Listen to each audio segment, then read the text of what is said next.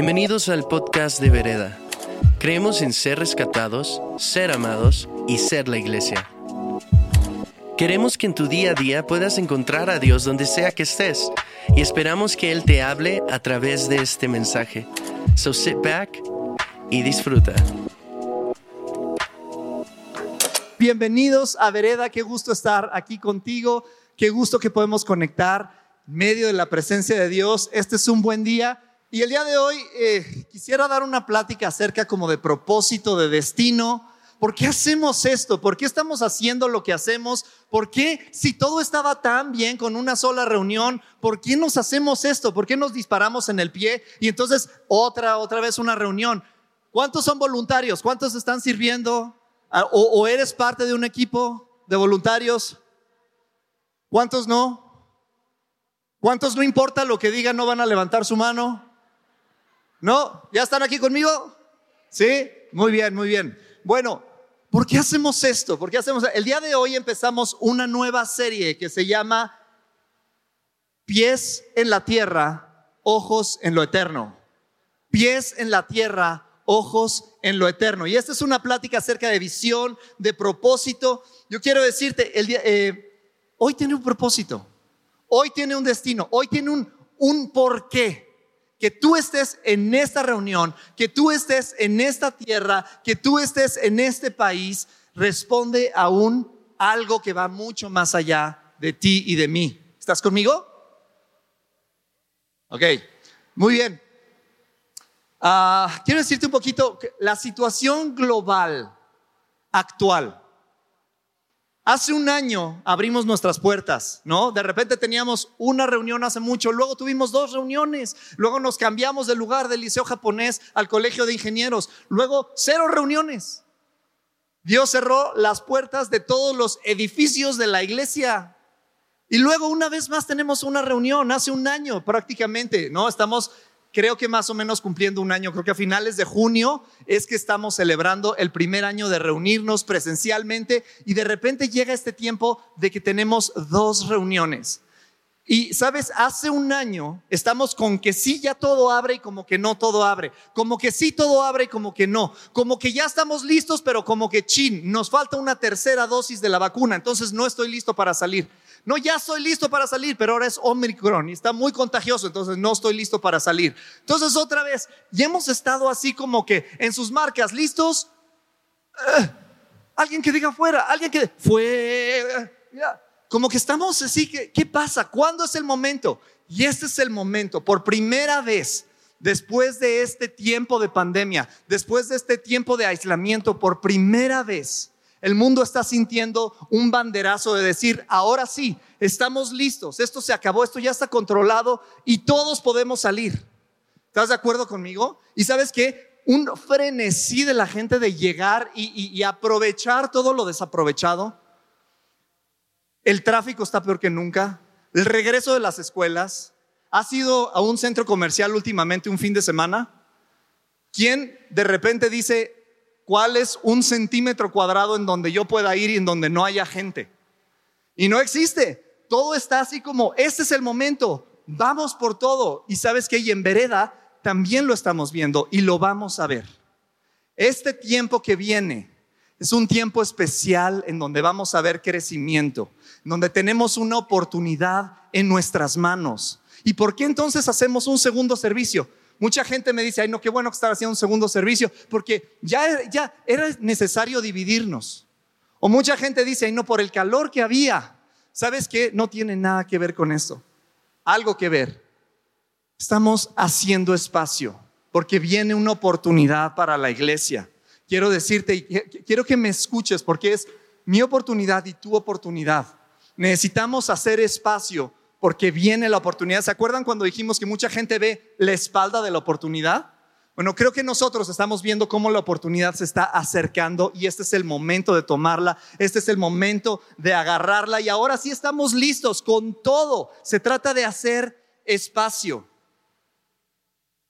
El día de hoy, en nuestra primer plática de pies en la tierra y ojos en lo eterno, esta plática se llama Un nuevo día yo creo que estamos entrando a un nuevo día en tu vida y en mi vida. en la vida de Vereda, en la vida de la iglesia con I mayúscula, en la vida del mundo. Estamos entrando a un nuevo día. Por mucho tiempo, desde el principio de la pandemia, hemos estado diciendo, todo cambió, todo cambió, nunca vamos a regresar a lo de antes. Pero creo que apenas estamos a punto de darnos cuenta con todas las letras qué significa esto. El mundo cambió y no es igual a antes. Esto es un nuevo día y quiero leerte el día de hoy. Vamos a estar en Génesis 8 para todos los que traen su Biblia. ¿Alguien trae su Biblia? ¿Alguien trae su Biblia en el celular? Alguien, no importa todo lo que diga, no me va a contestar, está bien, también los amo, también los amo. Génesis 8, versículo 15, va a estar también en las pantallas. Y dice lo siguiente.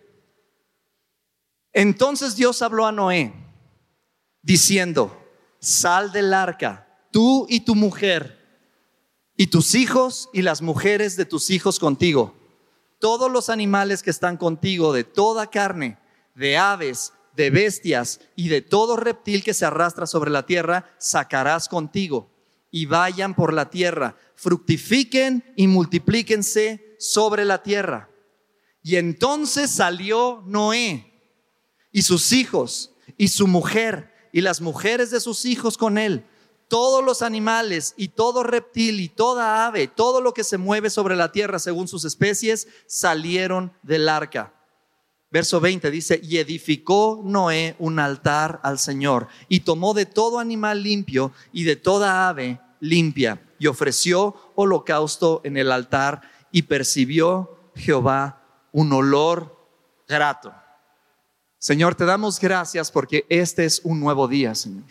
Gracias porque el día de hoy podemos entender, Señor, y estamos listos para que tu Espíritu Santo nos dirija a cómo la iglesia es iglesia en este nuevo día, a cómo nosotros estamos supuestos a abrazar el fondo de quien tú nos llamaste a ser y responder, porque tú, Señor, nos has amado y queremos responder de lo profundo de nuestro corazón y de nuestra adoración.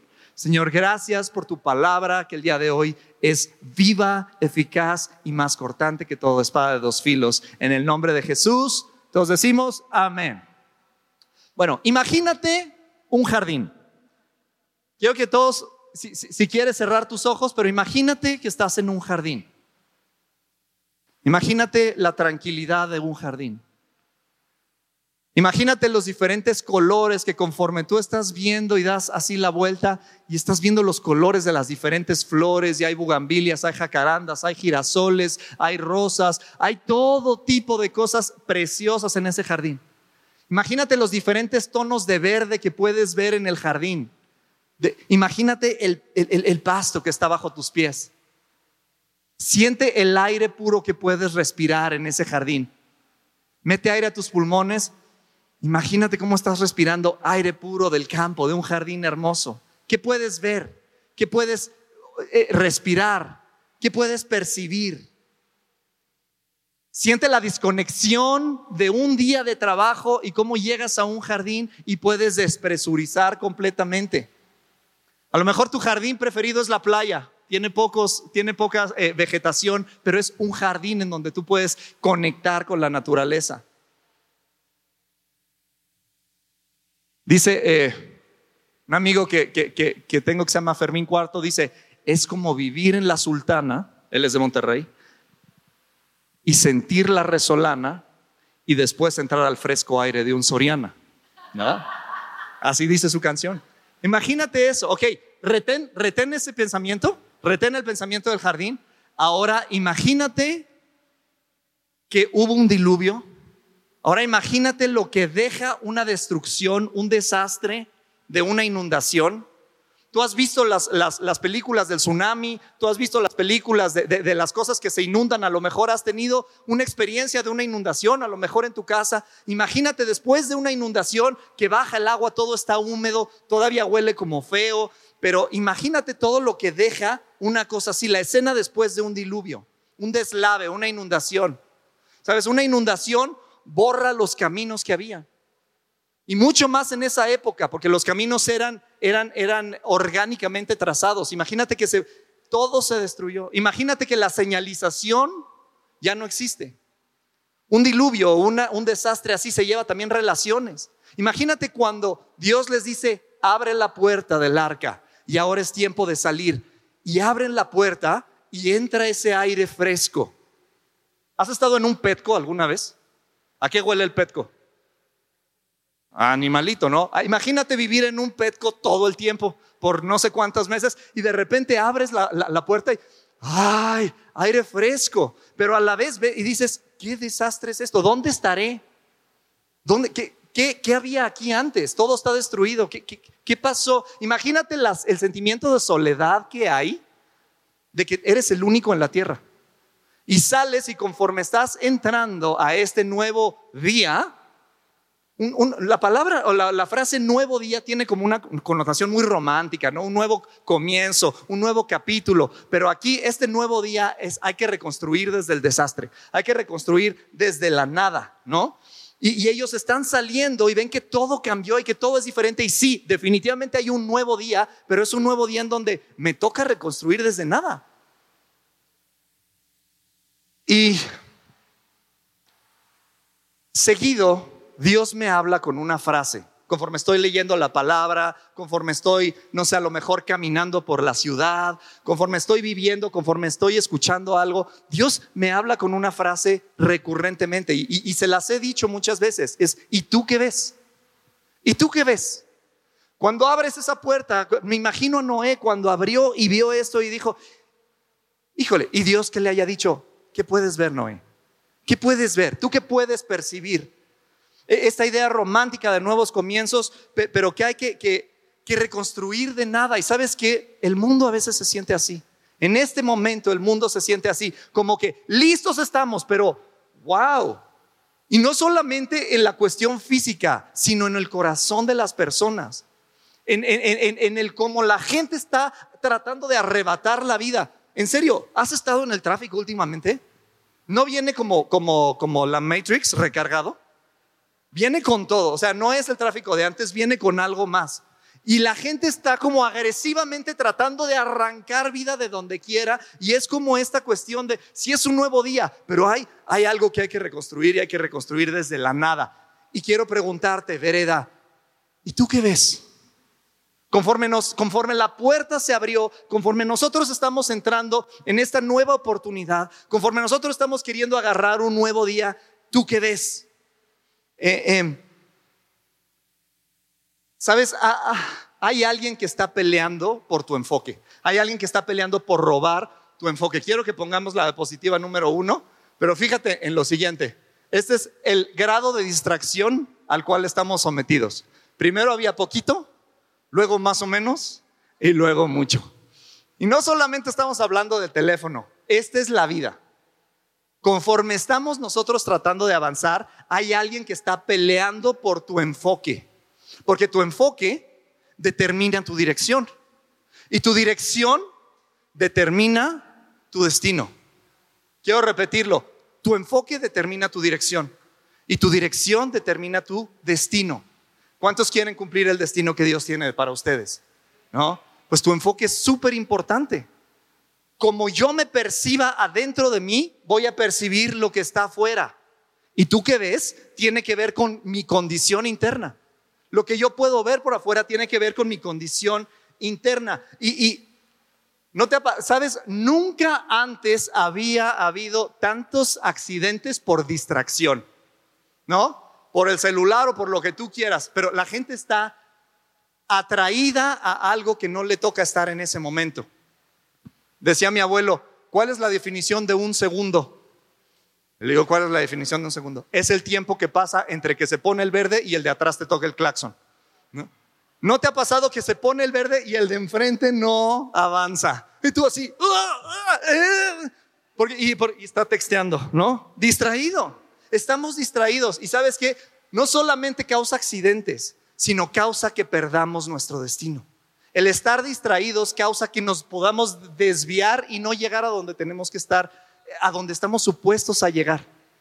Distracción y enfoque es tan importante y me encanta cómo Salomón en una dirección o en un consejo que le está dando a sus hijos en Proverbios, dice lo siguiente, no, no lo tienen que poner o si lo quieren poner no importa, pero escúchame, hijo mío, está atento a mis palabras, inclina tu oído a mis razones, no se aparten de tus ojos, guárdalas en medio de tu corazón. Son vida a las que las hayan y medicina a todo tu cuerpo. Sobre todo cosa guardada, guarda tu corazón, porque de él mana la vida.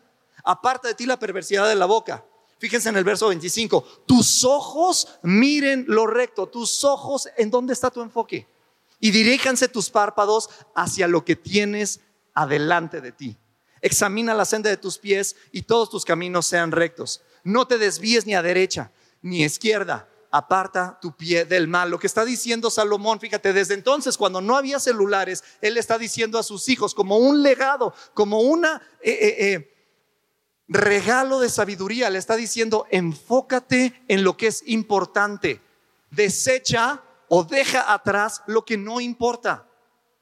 Llena de tu corazón las cosas que son importantes. Llena de tu pasión. Llena de quien tú eres, de tu centro de vida. Llena de lo de lo importante. Enfócate en lo que vale la pena. Desecha lo que no vale la pena. Desde entonces para acá, lo que te estoy queriendo decir es, esta cuestión del enfoque es tan importante. Y esta oportunidad que nosotros tenemos de estar enfocados. Porque así como estamos percibiendo que el mundo es un nuevo día, pero hay que reconstruir desde el desastre. Así como estamos viendo que los corazones de las personas es un nuevo día, pero que hay que reconstruir muchas veces desde, lo, desde mucho dolor. Y sabes que la iglesia, hemos caído en tantas formas, hemos caído en tantos patrones, en tantas cuestiones de establecimiento y de la, del cómo debe ser, que a veces nos hemos distraído de cuál es el fondo. ¿Por qué somos iglesia? ¿Por qué estamos aquí nosotros con esta eh, em, oportunidad de presentarle al mundo una forma más alta de vivir? Es un nuevo día para la iglesia. Sabes, la iglesia por todos lados, en todos lados del mundo, vemos cómo líderes están cayendo en situaciones complicadas, eh, eh, no morales. Estamos viendo cómo la gente está aborazadamente tratando de hacerse de, de pertenencias en la iglesia. Y sabes que las formas de la iglesia se están cayendo tabique a tabique y nosotros, como parte de la iglesia, tenemos una oportunidad de abrazar lo que es el fondo de la iglesia. Vereda, es un nuevo día.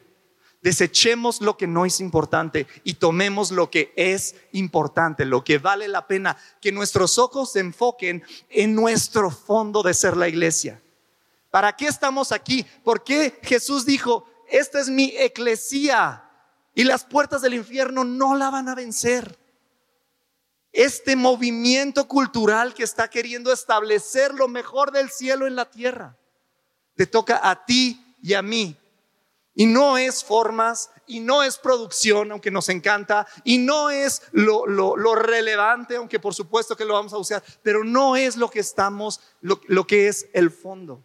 El fondo es que tenemos la posibilidad de con todo lo que hacemos presentar a un Jesús real, amoroso, lleno de gracia, lleno de misericordia, lleno de vida, porque la gente allá necesita abrazar este nuevo día, su corazón está hecho trizas. ¿Están conmigo?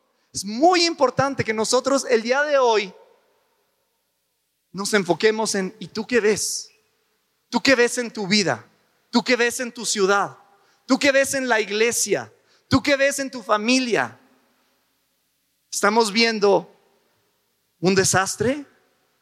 Porque yo creo que Dios nos está invitando a presentar el cielo en la tierra. Y el día de hoy yo, yo, quiero darte esta idea de que la iglesia, la iglesia y cada iglesia local es como un jardín. Recuérdate lo que sentiste ahorita que estábamos imaginando el jardín. ¿Qué sentías? Esa, esa desconexión de lo, de, lo que está, de lo que pasó en mi día, este sentido de tranquilidad, este poder ver, poder respirar, poder sentir algo nuevo, la desconexión. ¿Será que estamos buscando una desconexión o será que estamos realmente en este jardín queriendo conectar con lo que tenemos que estar conectado? Construimos ese, bueno, pusimos ese pequeño murito verde y le pusimos brillante esperanza, porque creemos que en este lugar somos un jardín de esperanza. La iglesia es un jardín de esperanza. Nosotros tenemos, fíjate, te voy a poner un ejemplo, muchos de ustedes ya se los he contado, a lo mejor dices, así como me decía este, un amigo, cuéntaselo a este porque a mí ya me lo has contado muchas veces, ¿no? Pero ahí les va una vez más. Em, ah, en noviembre del año pasado, caminando por las calles de, de Sao Paulo, Benny me invitó a Sao Paulo y tenía, estábamos teniendo una plática acerca de cómo cómo vemos la vida, cómo vemos la iglesia, cómo vemos lo que sigue, un poquito de, un nuevo día. Y de repente veníamos caminando por una eh, calle que es como el Reforma de Sao Paulo, se llama la Avenida Paulista. La Avenida Paulista es, eh, aquí se ve, y ahorita te van a poner dónde está la Paulista, ahí está, ¿me entiendes? Entonces veníamos caminando por esta calle, te estoy diciendo que es como la Reforma de México, ¿ok? ¿Cómo son los edificios en una calle como reforma? Son los metros cuadrados más caros de la ciudad. Entonces hay que aprovechar todo lo que se puede usar y vender, porque es muy caro. Somos, son edificios altos, protagonistas, que representan un, imperio, que representan una, un poderío, que representan fuerza. Son e, elementos altos. Y así está llena la Paulista de, cosas, eh, de, elementos verticales altos y de repente nos encontramos con ese pequeño este, rectángulo rojo. ¿Lo alcanzan a ver todos? ¿Sí? Y, yo venía caminando y arquitectónicamente eso agarró mi vista y de repente le digo a Benny, ¿qué es eso? ¿Qué, qué es eso? Porque está súper raro. No lo quiten. Este, bueno, ya fueron a la siguiente. Resulta que este edificio está en medio bueno, de dos jardines. Y el arquitecto valientemente, en lugar de poner un emblema más al imperio, un emblema más a la fortaleza eh, humana, dice, no, vamos a hacer un regalo a la ciudad. Vamos a levantar este edificio y vamos a hacer que se junten estos dos jardines y se vuelva un solo jardín. El edificio en tercera dimensión se ve así. Entonces, son básicamente 180 metros lineales sin un solo apoyo. Dos grandes columnas, bueno, cuatro grandes columnas, estas rojas, detenidos por una trave. El, edificio está como, como levantado y jalado desde arriba, pero está levantado para que se junten dos jardines. ¿Podemos pasar a la siguiente? Y no solamente eso, este edificio le da a la ciudad un lugar de resguardo. abajo de este techo se junta la gente que no tiene dónde vivir. Abajo de este techo se junta la gente que va a, una exposición. Este es, el, este es el Museo de Arte. Y abajo le regala un espacio para hacer arte a la ciudad. Y le regala a la ciudad la posibilidad de juntar dos jardines. No se trata de qué tan grande soy yo y qué tan poderoso me veo, se trata de a lo mejor hacerme un lado y dejar que el jardín brille. Y creo que eso es precisamente lo que como iglesia necesitamos hacer.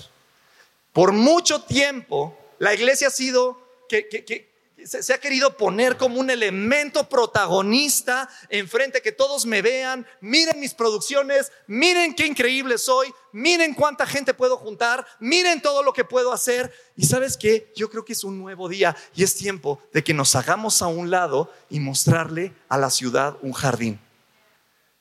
La historia de Dios y la humanidad comienza en un jardín. La historia, ese jardín representa comunión, intimidad, relación, comunicación, compañerismo. Y sabes que yo creo que la iglesia es lo que tiene que ofrecer, un jardín en donde Dios, donde Dios perdió a sus hijos. Y como iglesia local estamos comprometidos a ser un jardín de esperanza, que la gente pueda ver, que quitarnos un poquito de en medio y decirle a la gente, ven, aquí hay una posibilidad en donde tú te encuentres. ¿Qué, ¿Qué es lo más importante entonces? ¿El jardín? No, con quien te vas a encontrar en el jardín. con quien te vas a encontrar, tengo que ir, ir rápida de tu voluntad y por lo tanto hay salvación y redención para todo el mundo. Donde, el donde Dios perdió a los hijos en el jardín, Dios los quiere encontrar de nuevo. Dios los quiere reunir una vez más en un jardín. Pero si nosotros somos un edificio más alto, erguido, que representa poder y que representa la iglesia, le estamos robando a la gente de poder ver ese jardín. Y sabes que la iglesia está hecha de personas. La iglesia está hecha de personas. Tanto tú como yo. La iglesia no es un edificio. ¿Qué vamos a hacer entonces? Vamos a tirar esto y vamos a hacer un jardín. No es un edificio. Somos tú y yo. Cuando tú y yo estemos dispuestos a quitarnos y a renunciar a ese protagonismo, abrir espacio para que la gente pueda ver a Dios, entonces estamos nosotros viendo ese jardín de esperanza y la gente puede verlo. Este lugar se vuelve tan atractivo para la ciudad que la gente se va y se resguarda ahí. Y eso es precisamente lo que la iglesia local tiene que ser. Un lugar atractivo en donde la gente diga, wow, no sé qué está pasando ahí, pero yo quiero entrar, quiero ser parte. ¿Qué está pasando? ¿Qué, qué onda con esto? ¿Qué hay allá adentro? Hay una familia, una familia inclusiva, que está dispuesto a hacerse un lado y dejar que la gente encuentre la belleza del jardín y que encuentre a Dios en ese jardín. En un mundo de protagonismos, Fíjate bien, ¿eh? en un mundo de protagonismos, la voz de calma, la voz de paz, la voz que inspira, tiene autoridad. Yo creo que ya no estamos llamados a seguir siendo protagonistas, sino muévete. Dios es el protagonista. Yo no soy el protagonista, Dios es el protagonista. Tú no eres, es Dios. Hagámonos a un lado y que la gente pueda ver, porque la gente necesita reconstruir. La gente está, es un nuevo día, pero es un nuevo día que tiene que reconstruir de la nada. Pero encontrando a Dios en un jardín, creo que nosotros tenemos posibilidad. Hoy es un nuevo día para la iglesia. Tenemos esta oportunidad. No la tomemos siendo protagonistas. Hagámonos a un lado y que sea Dios el que brille y que conecte la gente en el jardín. ¿Qué te parece? Amén.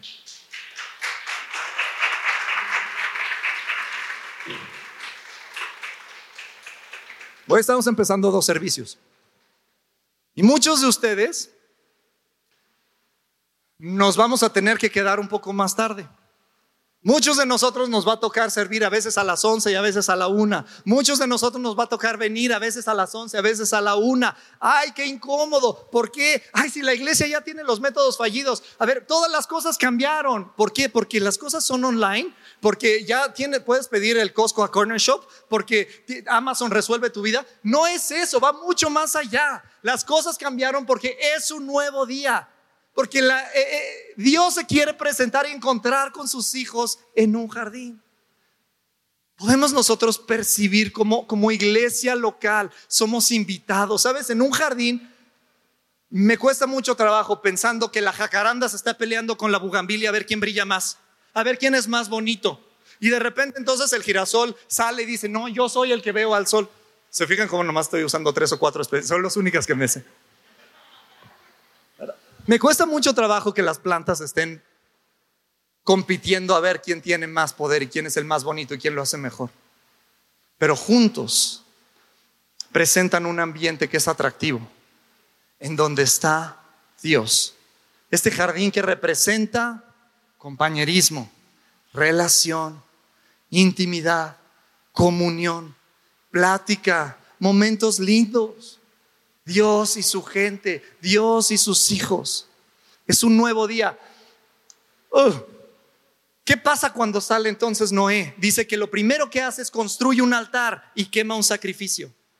Y eso, ¿cómo hacemos? ¿Cómo tomamos control de este nuevo día nosotros? ¿Qué podemos hacer? Prácticamente, dice que levanta un altar. Adoración, adoración tiene todo que ver con esto. Porque adoración te quita del mapa y pone a Dios en el mapa, ¿no? Adoración quita, pone tus problemas en su, en su proporción correcta y pone a Dios en su proporción correcta. Y en ese momento, ese sacrificio requería de, un animalito que fuera cortado así y ser expuesto al altar en su totalidad. que el fuego consumiera su totalidad, nada quedaba. Y creo que para un nuevo día necesitamos nosotros una nueva consagración. Para un nuevo día necesita, ¿qué quiere decir esto de una nueva consagración? Pásenle, este equipo. Consagración quiere decir hacer santo. Consagración quiere decir entregar. Consagración quiere decir eh, eh, eh, ofrendar. En este nuevo día necesitamos nosotros entregar nuestra vida en su totalidad. Por favor, no sientas que tu vida está fragmentada en lo secular y en lo divino, en mi trabajo y en la iglesia, en mi diversión y mi, y mi santidad, en mi todo todo entregado a Dios para que la, tierra pueda experimentar cómo es el cielo. En tu trabajo, gloria a Dios por Carlitos, que ahí en las criptomonedas está estableciendo el reino de Dios. Gloria a Dios por Fons, que está estableciendo el reino de Dios con sus franquicias. Gloria a Dios por Pitipol, gloria a Dios por cada uno de ustedes que donde está, están estableciendo el reino de Dios. Están levantando los ojos de la gente a decir, hey, se hacía de esta forma, pero hay una, una forma más alta de vivir, una nueva consagración que requiere todo de nosotros. Y por último, y cierro con esto, para un nuevo día necesitamos, además de una nueva consagración, necesitamos una nueva unción. Yo me imagino un ambiente húmedo después del, del diluvio. ¿Cómo, prendes? ¿De dónde sacas fuego en una tierra que, que estuvo inmersa en agua? No dice de dónde sale el fuego, pero yo sé que un día Elías, teniendo un altar inmerso en agua, no pudo depender de un fuego terrenal para ser prendido. Tuvo que venir un fuego del cielo. No podemos hacerlo con lo que nosotros sabemos. Dependemos de Dios para que nosotros podamos hacernos a un lado y hacerlo brillar a Él. Vereda, un nuevo día, una nueva consagración, una nueva unción una nueva forma de entender qué es lo que Él quiere hacer. Él quiere hacer que su iglesia sea un jardín de esperanza, un lugar libre y, que pone los elementos necesarios para que nosotros volvamos a conectar. Señor, conforme nosotros entendemos, Señor, que todo cambió, no queremos tomar los elementos del pasado para actuar y llevarlos al futuro. Hoy una vez más estamos empezando dos reuniones por decir algo y no queremos tomar de lo que habíamos entendido antes para ejecutar el día de hoy. Es un nuevo día, Señor. Y queremos consagrarnos con todo lo que somos. Y necesitamos que tu fuego venga a nosotros, Señor. Porque donde había tumbas, ahora tú quieres hacer jardines. Porque donde había ruinas, ahora tú quieres hacer gozo. Porque donde había lamento, ahora tú quieres traer baile. Señor, en el nombre de Cristo Jesús quiero decirte, aquí estoy y me dispongo a ser usado por ti. Me quito del lugar del protagonismo porque tú eres el protagonista. Que brilles tú. Que brilles tú. Esperamos que este mensaje haya aportado mucho a tu vida. Puedes buscarnos en redes sociales como vereda.mx. Gracias por escuchar y te esperamos en nuestros servicios del domingo.